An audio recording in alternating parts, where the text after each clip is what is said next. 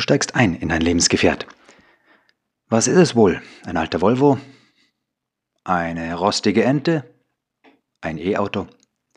Die Sonne scheint. Ein weiter Weg liegt vor dir, also nochmal kurz tanken, kurz im Rasthaus stärken. Wie geschäftig die Leute doch hier sind, die so um dich herumflanieren. Alles ist gleichzeitig ziemlich anonym. Egal.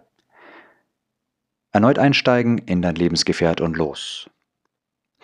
Du freust dich des Lebens, während du so dahin fährst. Die Sonne scheint, es ist wunderbar. Doch plötzlich nimmt der Nebel mehr und mehr zu. Er wird immer dichter.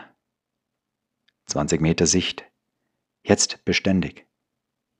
Dein Problem, du hast kein Navi mit an Bord. Keine Kilometerangaben am Straßenrand. Ja, die Grobrichtung ist vertraut, aber mehr auch nicht. Was für ein seltsames Gefühl in dir aufsteigt, nichts richtig zu wissen. Diese Unsicherheit, kaum was vor Augen zu sehen, nur die nächsten 20 Meter vor dir. Die Geschwindigkeit angepasst.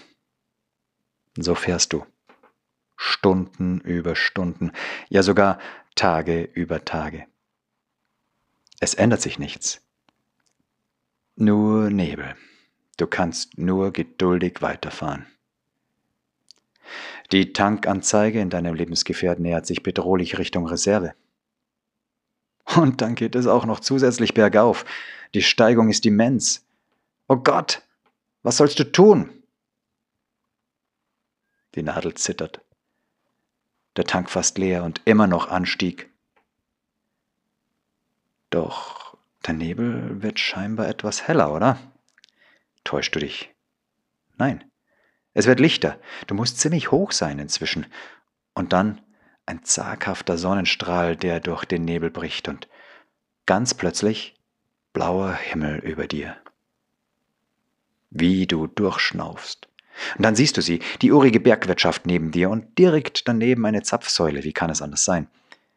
Also erst tanken, dann Rast.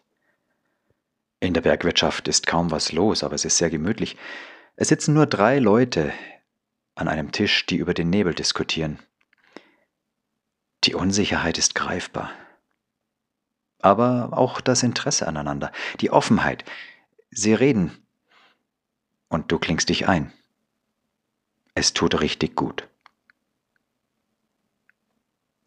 Dieses Interesse verglichen mit der ersten Raststelle. Du stärkst dich. Was für ein gutes Gipfelerlebnis. Wie gut es hier ist zu sein. Doch du musst dich wieder auf den Weg machen. Also steigst du wieder neu ein in dein Gefährt und fährst langsam bergab. Erneut in den Nebel.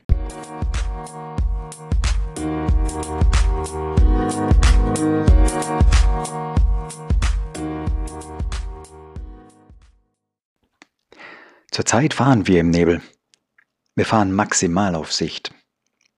Es verunsichert und verängstigt. Wir sind doch so Sicherheitsfans.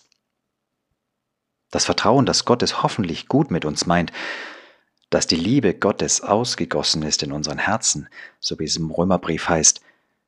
Unsere Gipfelerfahrungen, unsere Glaubenserfahrungen, ja, die fahren zwar irgendwo vielleicht mit in unserem Leben, aber wie sehr bestimmen sie uns wirklich? In unserer Lebensfahrt. Wie viel davon ist greifbar und wie vieles davon ist in der Angst vor dem Nebel erstickt. Es bleibt nichts als zu fahren. Kilometer um Kilometer, Tag für Tag, Stunde und Stunde auf Sicht. Geduldig, betend, aushaltend, auf ein gutes Ende hoffend ja, die Liebe irgendwie angefochten in unseren Herzen, aber dennoch da. Bis dann so eine besondere Raststelle kommt. Ja, es gibt sie, diese Gipfelerlebnisse, wo wieder die Sonne scheint und wir Kraft und Hoffnung tanken können. Und wir wieder dann weiterfahren können in die nebeligen Abschnitte unseres Lebens.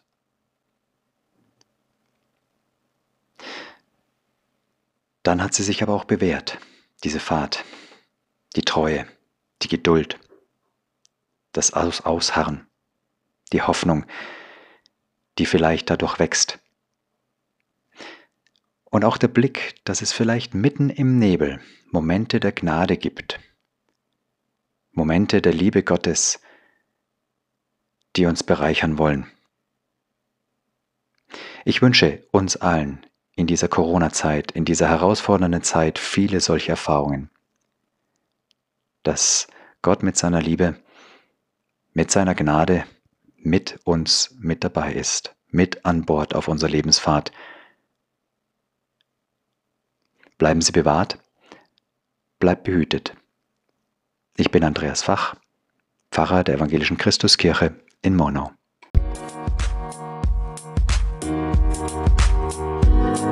Bye.